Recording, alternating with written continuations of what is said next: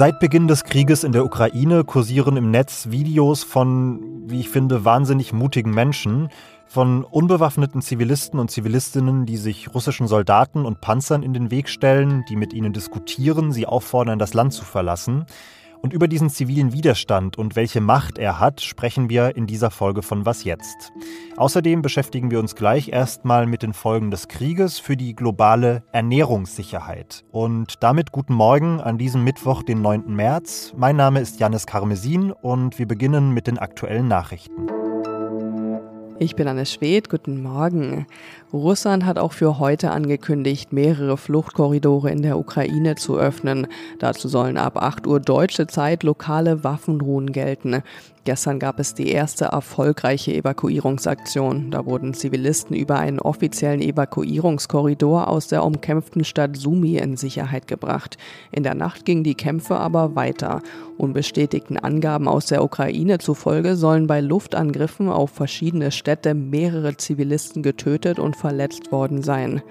Zahlreiche Unternehmen stellen ihre Geschäfte in Russland ein. In der Nacht reiten sich da unter anderem Coca-Cola, Pepsi, McDonald's und Starbucks mit ein. Der Verkauf und die Herstellung würden bis auf weiteres ausgesetzt. Bei McDonald's hieß es zur Begründung, man könne das grundlose Leid in der Ukraine nicht einfach ignorieren. Zuvor hatten bereits unter anderem Adidas, BMW, Siemens, Apple, Ikea und Visa einen Boykott angekündigt. Redaktionsschluss für diesen Podcast ist 5 Uhr. Werbung. Sie hören gerne Krimis? Dann sollten Sie den spektakulären Auftakt der neuen Reihe von Arne Dahl nicht verpassen. Auf den Spuren angeblicher Klimaaktivisten deckt Ermittlerin Eva Nümann skrupellose Anschläge auf und geht der Frage nach, wo ist die Grenze zwischen dem Kampf um ein berechtigtes Anliegen und Gewalt. Stummer Schrei heißt das Hörbuch, ist erschienen im Hörbuch Hamburg Verlag und wird gelesen von mir, Peter Lonzek. Viel Spaß!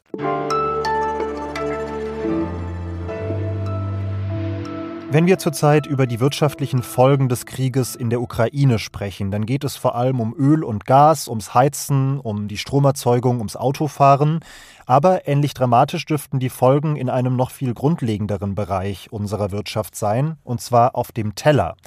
Denn Russland und die Ukraine gelten als sogenannte Kornkammern der Welt. Gemeinsam haben sie in den letzten Jahren etwa ein Drittel des globalen Bedarfs an Weizen gedeckt. Dazu kommen große Anteile am Handel mit Mais, Soja, Raps und Pflanzenölen für den Weltmarkt. Was da auf uns und auf die Welt zukommt, bespreche ich jetzt mit Andrea Böhm aus dem Politikressort der Zeit. Hallo Andrea. Hallo Janis. Andrea, in der Ukraine herrscht Krieg, Straßen und Häfen sind schon jetzt teilweise zerstört und Russland ist durch die Sanktionen wirtschaftlich auch weitreichend isoliert. Wie wird sich denn dieser Krieg und wie werden sich seine Folgen auf den Export aus beiden Ländern auswirken?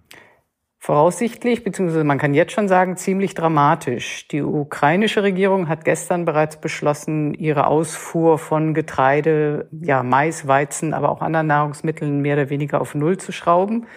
Und von russischer Seite ist noch nicht so ganz klar abzusehen, wie sich Russland verhalten wird, wie viel seiner Exporte es zurückschrauben wird, wie viel es überhaupt an den Sanktionen sozusagen vorbei exportieren kann, wie viel es auch für die eigene Bevölkerung braucht und äh, wie sehr es womöglich auch Weizen jetzt als eine politische Waffe einsetzt. Okay, also schon kurzfristige Folgen für den Export und wahrscheinlich auch längerfristige, weil zumindest in der Ukraine auf absehbare Zeit auch nicht mehr regulär ausgesät und angebaut werden kann, oder?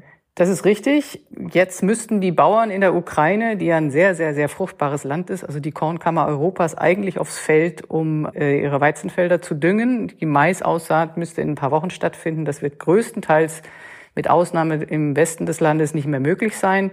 Also da gibt es ein ganz, ganz massives Problem. Experten, mit denen wir gesprochen haben, die sich sozusagen auf der Flucht mit uns noch kurz unterhalten haben, ukrainische Experten sagten, es ist vermutlich möglich, die Selbstversorgung für die Ukraine zu gewährleisten. Das heißt natürlich nicht, dass das dann auch wirklich bei den Leuten ankommt. Also viele der großen Städte sind eingekesselt.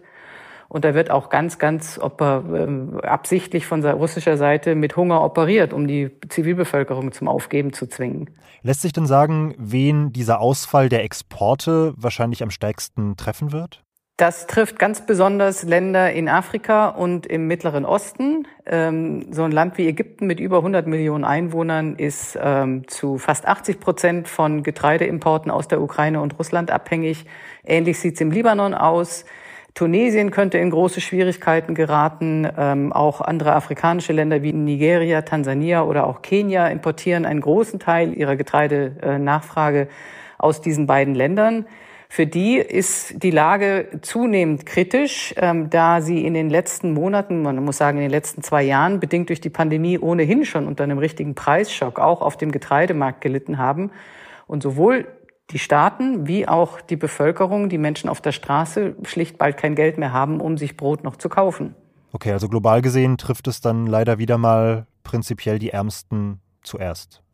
Es betrifft zuerst natürlich die Ärmsten. Ähm, die Ärmsten der Ärmsten sind ja meistens in Krisengebieten, von denen wir in der Welt ja nun einige haben, auch auf das UN-Welternährungsprogramm angewiesen, äh, das sogenannte WFP. Auch das hat schon seit äh, längerer Zeit damit zu kämpfen, dass es äh, Nahrungsmittelhilfe an bestimmte Bevölkerungsgruppen, zum Beispiel im, im äh, Jemen, wo ja seit einigen Jahren auch Krieg herrscht, nicht mehr durchgehend finanzieren kann. Zum einen, weil es jetzt inzwischen weniger Spendengelder gibt von seitens der Geberländer, die ihrerseits viel Geld in Konjunkturprogramme wegen der Pandemie gesteckt haben. Zum anderen aber auch, weil äh, die Hälfte dessen, was das WFP verteilt an die Hungernden in dieser Welt, stammte bislang aus Exporten ähm, aus der Ukraine und Russland. Und das ist wirklich eine dramatische Situation. Verglichen damit ist das wahrscheinlich eine Kleinigkeit, aber womit ist denn in Deutschland zu rechnen? Alle zuständigen Minister äh, und Ministerinnen in der Europäischen Union versichern, dass die Ernährungssicherheit in Europa und auch in Deutschland gesichert ist. Es wird genug Weizen und Getreide produziert. Das ist auch absolut richtig. Wo wir es ganz sicherlich spüren werden, ist äh, zum Beispiel bei der Versorgung mit Pflanzenöl. Und wo wir es ganz massiv spüren werden, ist äh, beim Tierfutter. Wir importieren ähm, Getreide aus diesen beiden Ländern, auch um unsere Viehwirtschaft am Laufen zu halten. Und das wird jetzt natürlich sehr viel knapper und damit auch sehr viel teurer. Siehst du irgendwelche Möglichkeiten, wie diese Folgen noch abgefedert werden könnten politisch, also sowohl hierzulande als auch global?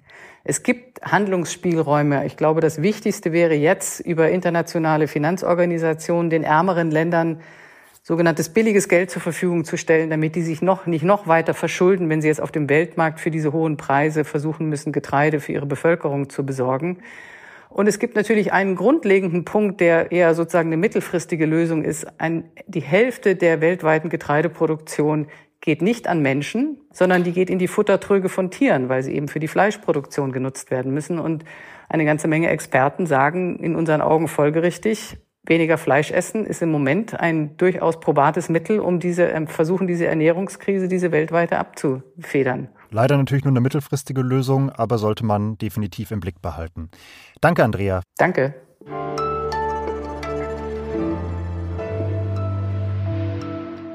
Und sonst so?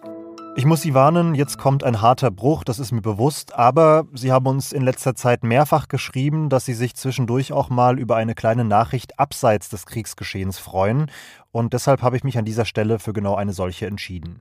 Ein Team um eine Verhaltensbiologin der ETH Zürich hat sich das Grunzen von Schweinen mal genauer angeschaut und hat festgestellt, ungefähr so klingt ein glückliches Schwein. Das Team hat über 7000 Tonaufnahmen ausgewertet und festgestellt, dass Tiere in artgerechten Situationen, das heißt zum Beispiel, wenn sie sehr viel Platz haben, in der Regel sehr kurz und konstant grunzen. In Stresssituationen, also auf der Schlachtbank oder bei der Kastration, ist das Grunzen sehr viel länger, lauter und es schwankt stärker. Und aus diesen Ergebnissen ist jetzt ein Algorithmus programmiert worden, der Geräuschen verschiedene Emotionen zuordnen kann. Und der soll jetzt in eine App einfließen, mit der Landwirte ein besseres Gespür für die Lage ihrer Tiere bekommen können und dann entsprechend auch die Haltungsbedingungen verbessern.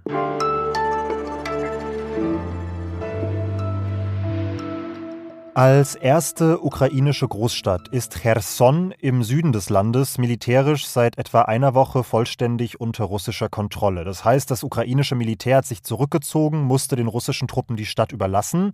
Aber genau dort stellt sich jetzt zumindest ein Teil der Zivilbevölkerung weiter ganz deutlich gegen die russische Besatzung.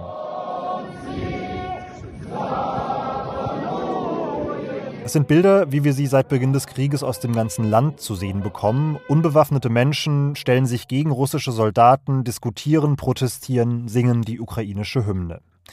Über die Rolle dieses zivilen Widerstands in diesem Krieg möchte ich sprechen mit Simone Brunner, Osteuropa-Expertin aus dem Wiener Büro der Zeit, die aus der Ferne mit einigen Menschen in Cherson sprechen konnte. Hallo Simone. Hallo Janis. Inwiefern könnte das, was sich in dieser Stadt in Cherson zeigt, so eine Art Blaupause sein für den Rest des Landes? Also, dass Russland den Krieg militärisch gewinnt, da sind sie ja auf dem Papier ganz eindeutig übermächtig, aber dass Russland es dann eben auch mit einer widerspenstigen Bevölkerung zu tun bekommt, die sich eben nicht beugen möchte. Also ich glaube schon, dass das, was wir jetzt in Cherson sehen, möglicherweise auch so ein bisschen ein Blick in die Zukunft sein könnte. Weil eben, also der militärische Sieg ist das eine ähm, und die Verwaltung als Besatzung Besatzungsmacht ist dann das andere. Dazu vielleicht nur kurz eine Zahl. Also ähm, im November gab es eine Umfrage in der Ukraine ähm, zur Einstellung zu Putin und 75 Prozent der Ukrainer sagten damals, also dass sie negativ gegenüber Putin eingestellt sind oder gegen ihn sind. Ähm, das ist eine Zahl, die ich glaube ich jetzt nicht unbedingt kleiner geworden ist. Also hat dieser Krieg sicher nicht dazu geführt, also die Hearts und Minds der Ukrainerinnen und Ukrainer zu gewinnen. Und dann sieht sich die russische Besatzungsmacht wirklich, möglicherweise also in jeder Stadt oder in jeder Region also mit einem wirklich großen zivilen Widerstand ähm, gegenüber. Diese Fakten lagen ja auf dem Tisch, bevor Putin den Befehl zum Einmarsch gegeben hat. Er müsste das also eigentlich mit eingepreist haben, würde ich denken. Glaubst du, dass dieser Protest, dass dieser Widerstand ihn und seine Truppen trotzdem beeindrucken können? Also, dass sie einen konkreten Einfluss nehmen können in den kommenden Wochen und Monaten? Naja, beeindrucken. Ich weiß auch gar nicht, also wie viele Informationen zu Putin da überhaupt noch durchdringen ähm, über diesen zivilen Widerstand, den es da gibt. Und ich wäre mir auch nicht so sicher, ob Putin das auch eingepreist hat und das auch wirklich so in dieser Art und Weise vorhergesehen hat. Also, weil jeder, also der die Ukraine ein bisschen kennt und vor allem auch diese gesellschaftlichen Entwicklungen ein bisschen beobachtet, beobachtet hat, vor allem seit 2014, also seit der Krim-Annexion, seit dem Krieg im Donbass, wo ja Russland schon seit 2014 gegen die Ukraine Krieg führt, also den überrascht also dieser zivile Widerstand ja gar nicht. Und deswegen sind ja auch viele davon ausgegangen, dass Putin diesen an großen Angriffskrieg auch gar nicht machen wird. Eben deswegen, das ist die Frage, ob Putin die Lage wirklich richtig eingeschätzt hat, weil er spricht ja immer wieder also von diesem Befreiungskrieg, den er da eigentlich führt, um die Ukrainer von, von einer faschistischen Junta quasi zu befreien. Mit welcher Reaktion Russlands ist denn darauf zu rechnen? In meinem Kopf ist so ein Worst-Case-Szenario, in dem ja, Putin, um die Menschen zu demoralisieren, umso härter gegen sie vorgeht, im schlimmsten Fall auch Städte von der grundlegenden Versorgung abschneidet zum Beispiel. Ja, das ist ja etwas, was wir in Cherson ja schon in Ansätzen eigentlich sehen. Ähm, die Stadtverwaltung spricht davon, dass zum Beispiel Hilfslieferungen gar nicht durchgelassen werden, obwohl die Stadt ja eigentlich schon unter russischer Kontrolle ist. Also das hat ja kriegstaktisch überhaupt keine Begründung mehr, da Hilfslieferungen abzulehnen. Und trotzdem machen die Russen das. das deswegen ist auch die Spekulation, ob die Russen das speziell machen, um die Bevölkerung unter Druck zu setzen, mit Hunger unter Druck zu setzen oder eben mit dieser, mit dieser Blockade. Also ich glaube, da muss man vielleicht schon mit dem Schlimmsten rechnen. Dann danke ich dir für die Einschätzung, Simone. Und damit war es das auch mit dieser Folge von Was jetzt? Um 17 Uhr gibt es im Update wie gewohnt die News des Tages. Bis dahin wünsche ich Ihnen alles Gute. Ich bin Janis Karmesin und sage bis bald.